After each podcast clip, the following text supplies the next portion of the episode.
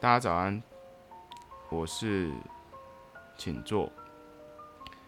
今天我要很认真，嗯嗯，不对，我每次都很认真。我今天要讲一个跨越七十七年的爱情故事。嗯，那好，我们先让我们来，我们先回溯一下，我们回到一下爸四年前的一个场景哦。那个时候的女主角啊，呃，如果用现在的语言来说来形容她的话，应该就是我们所谓的青春无敌。那时候是一个来自于福州的小女孩，叫张淑英。嗯，那时候也通过朋友的介绍，她认识了一个青年的军官。那个女孩看着那个青年军军官啊，其实那青年军官长得一表人才，所以女孩心里自然有着不少的。好感，嗯，然而经过这一次的认识之后，女孩的母亲也问她：“你到底喜不喜欢？”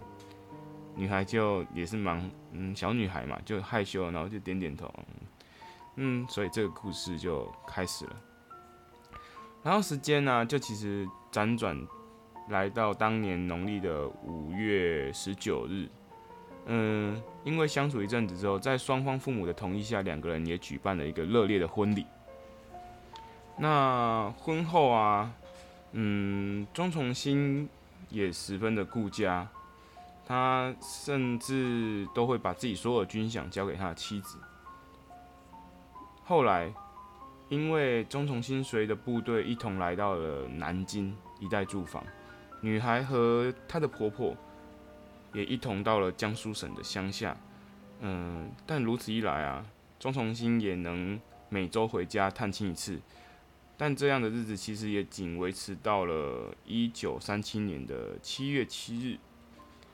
这次回家的钟崇新与往常不太一样，因为时间紧迫，钟崇新也是很也是很匆忙的跟他妻子还有母亲说，嗯，现在有个紧急任务。我现在必须随着部队出发，至于什么时候能够回来，我具体上我实在不太清楚。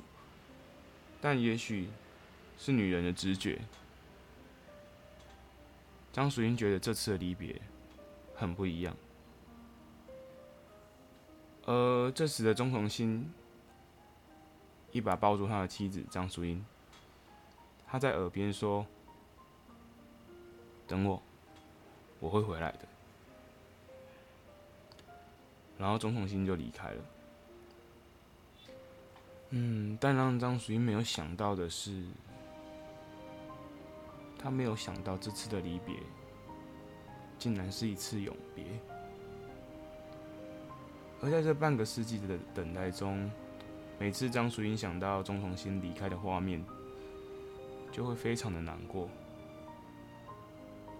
其实，在分别后啊，张淑张淑英也会陆续收到一些钟崇新的书信。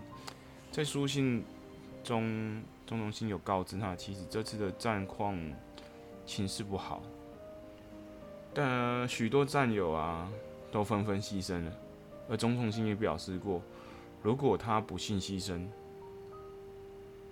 希望你能够找个好人家嫁了吧，别再等我了。但这时候的张淑英却不愿意再寻人家，而开始打听起钟情钟崇新的下落，下落，甚至鼓起勇气向武汉师部的师长打听，嗯，但是结果得到的却是，因为其实战战况太过激烈，许多国军将士其实都生死未卜，没有人知道去向。这些话让张淑英无比沉重。就这样。来到了一九四四年，张淑英通过钟崇新的战友方维新，他打听到，原来钟崇新早已在战役中不幸牺牲了。此时的张淑英早已 声泪俱下，但悲剧已经发生。人死不能复生。后来，张淑英回到了苏州，跟父母一起生活。那过了一段时间之后，父母就随弟弟一同去了台湾。可是张淑英没有走，而是来到了钟崇新的故乡。而那时的张淑英年轻出众，啊又没有小孩子，很多人也因此向他提亲，但都被他一一拒绝。直到一九四九年后，他才开始打算考虑一下自己的终身大事。然后就与第二任丈夫李志清组合了一个新的家庭，而对于钟崇新，他也始终埋在心底。然后到了一九八八年，第二任丈夫去世几年后，张淑英才将这段刻骨铭心的往事与自己三个小孩说，而小孩们其实为了完成。母亲的心愿，就开始打听起了钟崇新最终的下落。后来，在一个关怀抗战老兵志愿团队的帮助下，嗯，他在台北的忠烈祠找到钟崇新的牌位。然而，苦苦相盼七十七年的张淑英。终于见到了自己曾经相爱的男人。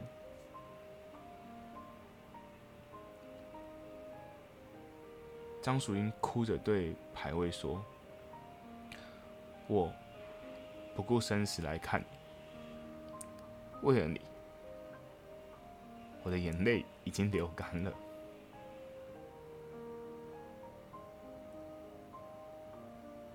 在。要离开台北的张淑英，又去看了一次钟崇新，并且说：“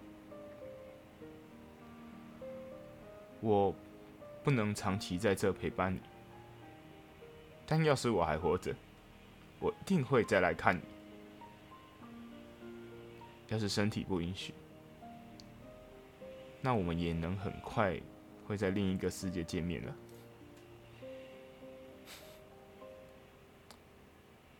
这就是今天的故事。其实我不知道为什么，我感受到一个很强大的思念。其实会不会都有一个人，你很想他，但你永远见不到他？那如果再给你一次见到他的机会，你会想说什么？今天的带今天要带来的歌曲是陈奕迅的《好久不见》，那就听听我的回馈吧。谢谢大家。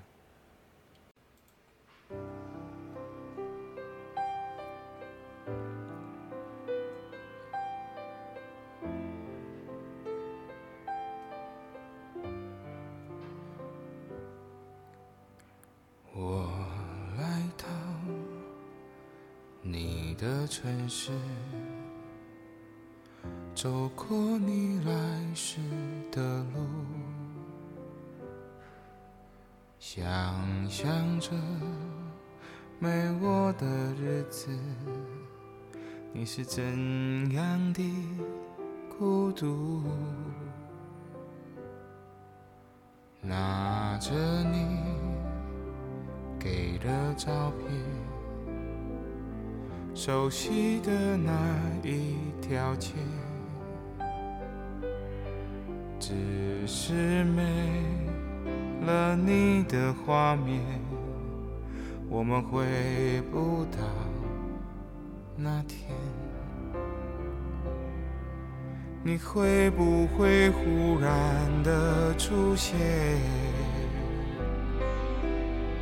在街角的咖啡店？我会带着笑脸挥手寒暄，和你坐着聊聊天。我多么想和你见一面，看看你最近改变，不再去说从前。只是感谢，对你说一句，只是说一句，好久不见。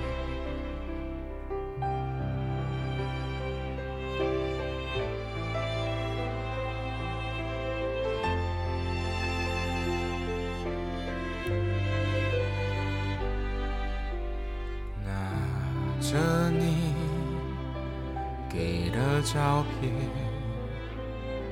熟悉的那一条街，只是没了你的画面，我们回不到那天。你会不会忽然的出现？在街角的咖啡店，我会带着笑脸挥手寒暄，和你坐着聊聊天。我多么想和你见一面，看看你最近改变。再去说从前，只是感谢，对你说一句，只是说一句，好久。